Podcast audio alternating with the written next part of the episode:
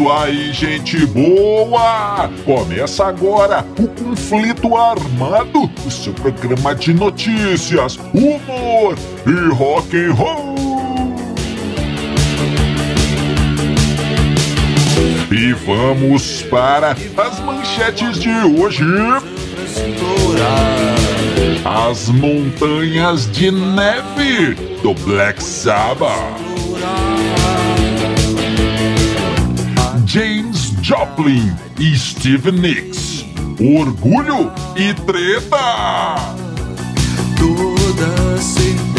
Brass Against e a Cachoeira Dourada. Tudo isso e muito mais no conflito armado que começa agora. Eu sou Bob Macieira e aqui comigo no estúdio meu arquirrival e melhor amigo Crânio. Tudo bem, Crânio? Tudo bem, Bob? Saudações, caros ouvintes. Tamo junto no rock. Tamo junto no rock, Crânio. E sem mais embromações, vamos ao nosso primeiro assunto.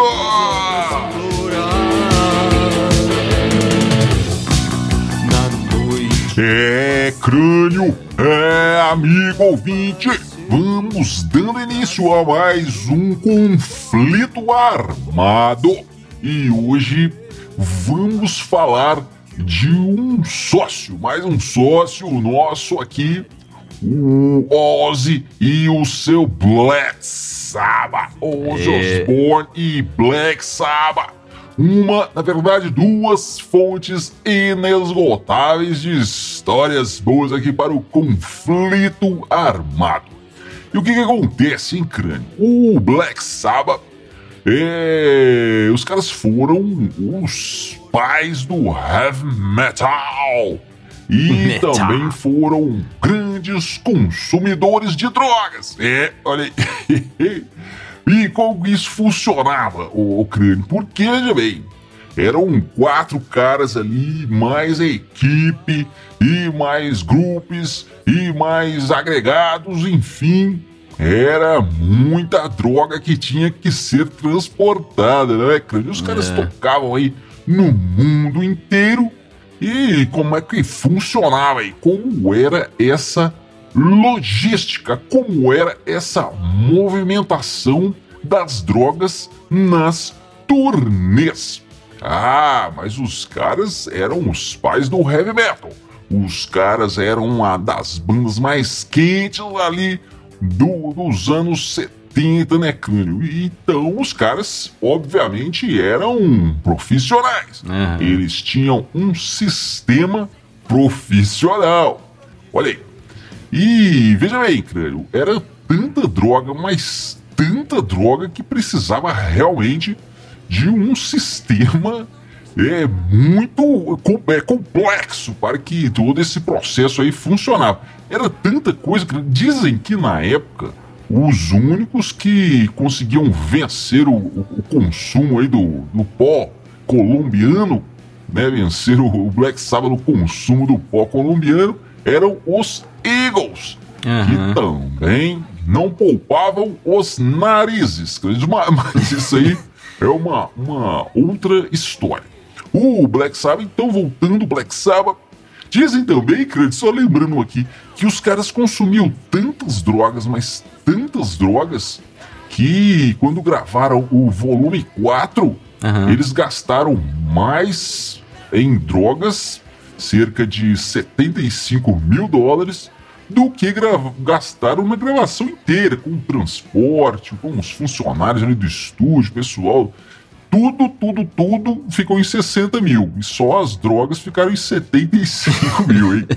Dizem, inclusive, Absurdo, que né? eles gostavam tanto que chegaram a colocar o nome de uma, de uma música em homenagem. Fizeram uma música em homenagem ao, ao, ao pó do, do Pablo Escobar. É, era o Snowblind. É, inclusive queriam chamar o disco de Snowblind. Mas a gravadora disse: de jeito nenhum. Vocês vão salvar problemas, cara. Pode parar com isso aí. Aí acabou virando o volume 4, volume 4, o crânio. Então tá bom, olha aí. Mas então, crânio, era tanta droga que o próprio Oz Osborne começou a se perguntar galera de onde veio, a se perguntar para si próprio e para os outros também. Ah, Olha aí. Galera, de onde veio tanta droga, hein? De onde vem tanta cocaína? Porque ele só viu o negócio chegando. O, o crânio, inclusive, é, diz, diz o Ozzy que de vez em quando, aliás, chegou a ser duas vezes por dia, crânio, as entregas. Olha aí. Aham. Chegava uma van uma van, diz o Ozzy, sem identificação. Mas é claro, né, Ozzy? O que você queria que tivesse identificado na van? Cocaína do, do, do Aristides, a mais, a mais pura de Los Angeles. Olha aí, que é isso, cara que não tinha identificação. Mas o, o Ozzy conta, o crânio, que chegava a, a, van e os caras descarregavam caixas, caixas de papelão. Cada caixa vinha com os vidrinhos ali de com tampados, né, com rosca e lacradas, crânio, lacradas com cera. É. Olha só, o Aristides era de primeira mesmo. E- mas então tá bom, então tá. Enquanto você está ali, no caso em Los Angeles, né, onde eles gravaram o disco e tal, tudo bem. Mas, os- como eu já disse, os caras viajavam aí pelo mundo inteiro. E como era esse, esse transporte? Porque, evidentemente, os caras não compravam isso em qualquer lugar. Eles não iam chegar aqui no Brasil e com, ir no morro comprar a sua farinha, né, crânio? Claro que não. Claro. Já disse que os caras eram profissionais, eles levavam a- o pó do Aristides para todo, todo mundo. E como que eles faziam isso? Ah, eles tinham um sistema infalível para passar nas alfândegas, para passar nas fronteiras. Crânio, veja só, eles mandaram, é, eles fabricaram amplificadores falsos, aquelas caixas de som lá, Marshall e tudo mais, falsos, crânio. E Uhum. atrás ali havia uma tampa parafusada que os caras tiravam e enchiam ali com, com a sua, com o seu pó. Olha aí.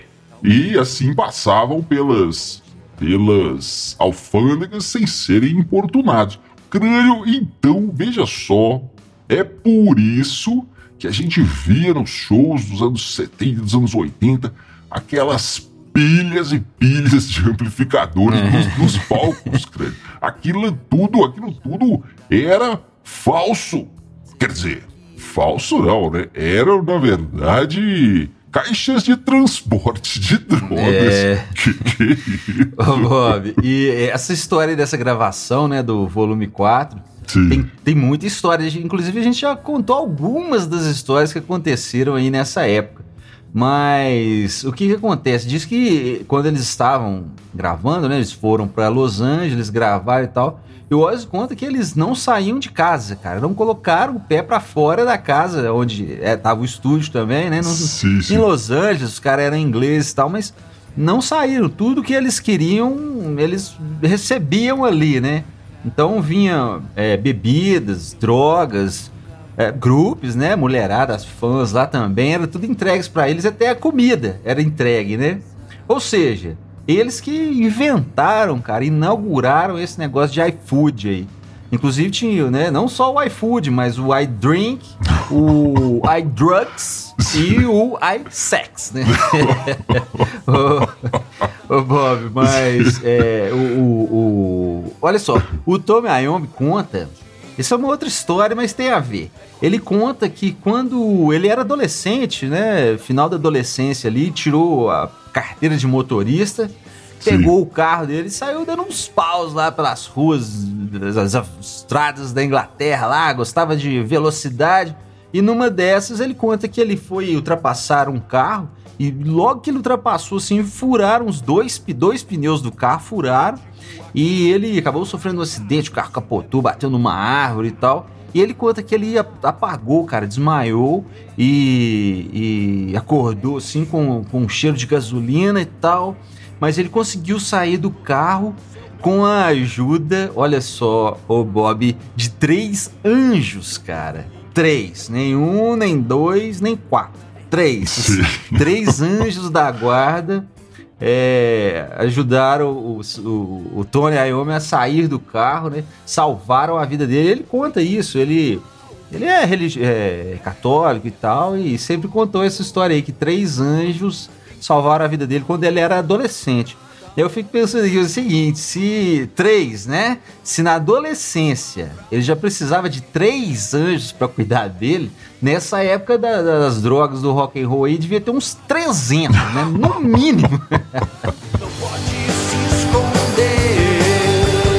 É, amigo ouvinte, e você já conhece as nossas redes sociais? Procure os Dillions que você nos encontra. Estamos no Instagram, no Facebook, no YouTube. Lembrando que aqui em Dillion City você tem três bandas autorais. É, você tem o Nova Overdrive Machine, você tem também os Dillions e você tem a banda do nosso sócio parceiro aqui, Crânio, Crânios e os Elétricos. No Spotify, no Deezer, seu é, streaming preferido, preferido, você encontra. Segue a gente lá. E é, também temos os nossos programas. O Conflito Armado está também no Spotify e no seu agregador preferido de podcast. Só procurar Conflito Armado e você nos encontra e você pode ouvir todos os programas passados. Olha aí. Crânio Sei. e essa história agora junta duas das maiores estrelas que o rock and roll já viu. De um lado, James Joplin é a musa hippie, é crânio, e do outro lado, Steve Nicks, a grande cantora do Fleetwood Mac, depois carreira solo, enfim. Crânio, veja bem, essas duas aí, o, o momento de maior sucesso delas tem um, um tempo de separação, né? Aham. A James fez muito sucesso ali no final dos anos 60, a Steve Nicks no final dos 70, começo dos 80, mas é, a James sempre foi um norte, sempre foi um, um ídolo da Steve Nicks. Mesmo a James. E aí, cara, é o seguinte: mesmo a James tendo morrido em 1970 e a Steve Nicks surge aí para o estrelato em 75, mais ou menos, né? Com a sua banda aí, o. Fleetwood Mac. Elas já haviam se encontrado por aí nos palcos da vida, o crânio. O a Steve Nicks tinha uma outra banda que se chamava Fritz e abriu alguns shows aí, tocou em alguns momentos, tocou com com a com a James. com a James, crânio. É. Então o que, que acontece? Certa vez a, a James Joplin foi responsável aí por um momento, um dos momentos de maior orgulho, uma das maiores honras que a Steve Nicks passou aí durante a sua carreira. O que, que aconteceu? Era um show, o crânio, um festival em São Francisco, lá nos United States of America, Aham. que trazia ali umas 20 bandas, cara. aqueles típicos festivais hippie lá, né, dos anos 60 ali Que, e tal. que beleza. E então tocava James e tocava o Fritz, a banda da Steve Nicks. E o que que acontece?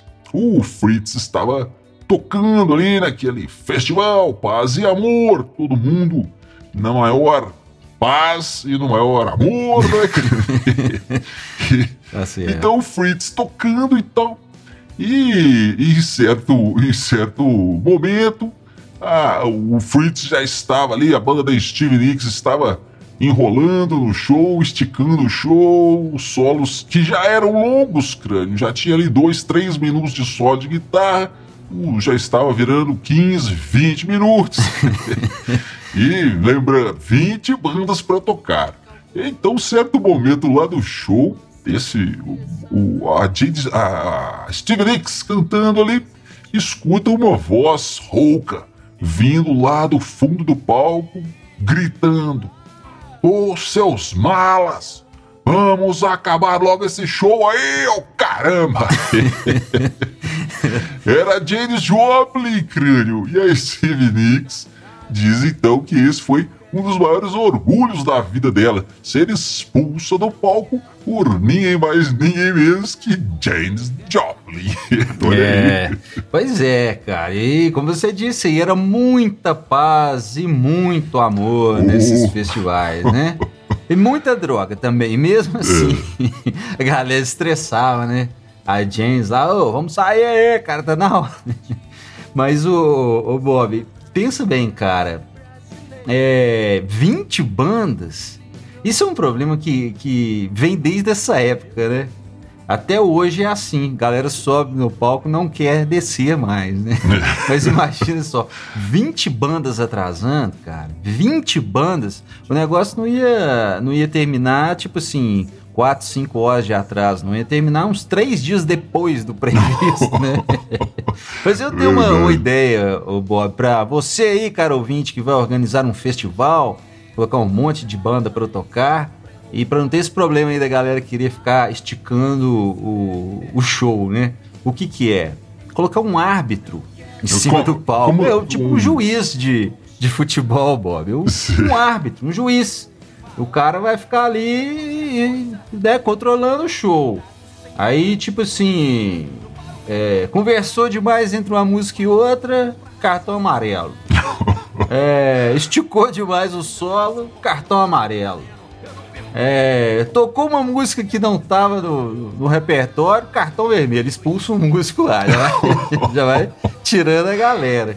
E a hora que acabar, né, dá os descontos ali que for preciso e tal. Acabou o tempo, o juiz apitou, apagam as luzes, fecham-se as cortinas, os artistas saem de cena e fim de papo. Aí, aí dá certo, cara. Certo.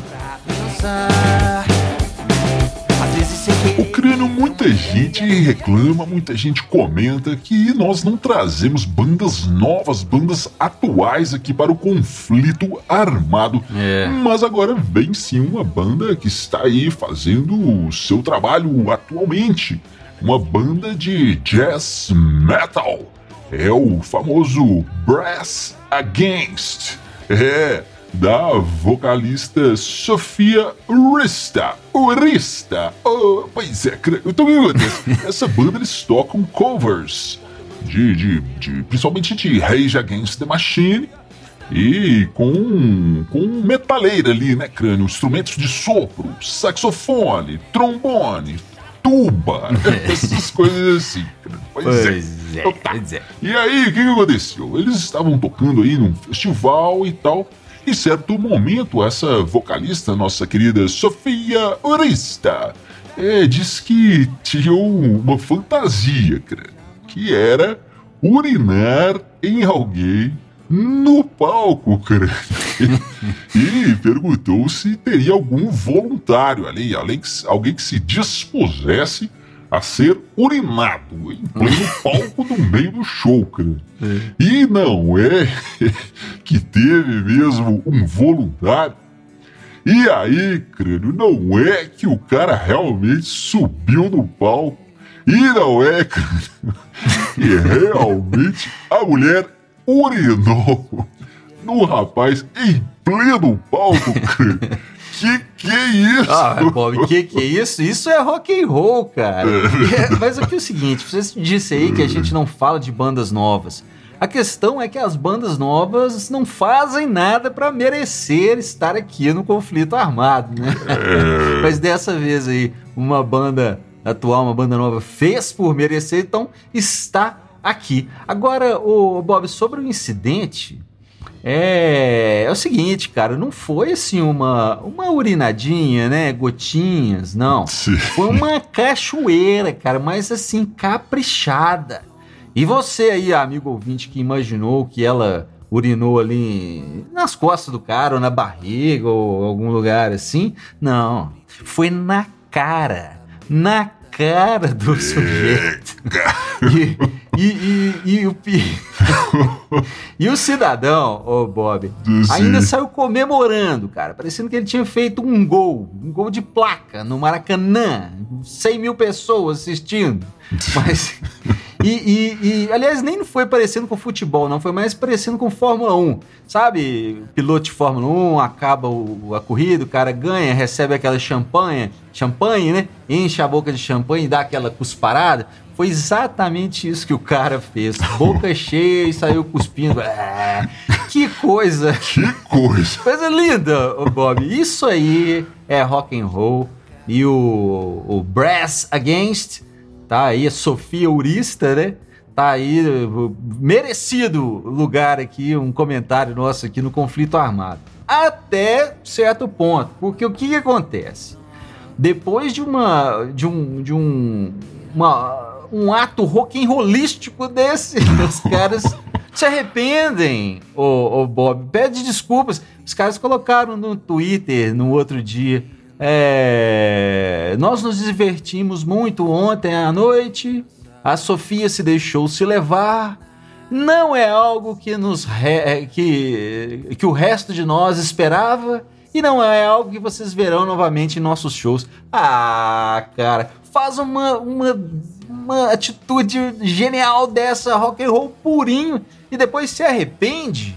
Ah, entrou no conflito armado, mas duvido que vai voltar. Olha aí, crânio, amigo ouvinte, depois desse banho dourado, olha aí, nós vamos, nós vamos, você fica agora, amigo ouvinte, com a banda Os Dillions e a música Canção de Ninar que você encontra em todas as plataformas de streaming. Segue a banda lá e divulgue para os seus amigos. Inclusive, se você tem uma rádio, se você tem um amigo que tem uma rádio, entre em contato com a gente pelas nossas redes sociais. Procure aí os Dillions e leve o conflito armado para sua rádio, para a rádio do seu amigo, do seu conhecido, para você ouvir e se divertir. Nos vemos no próximo conflito armado. Valeu, valeu, valeu!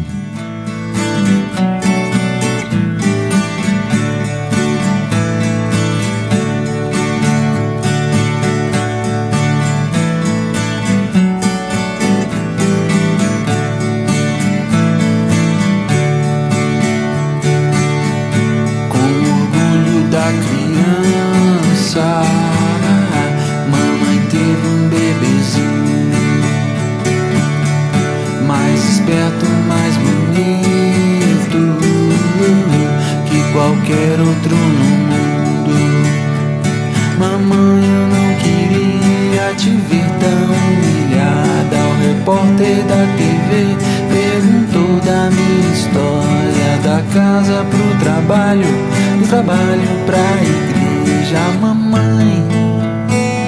E salve-me, proteja.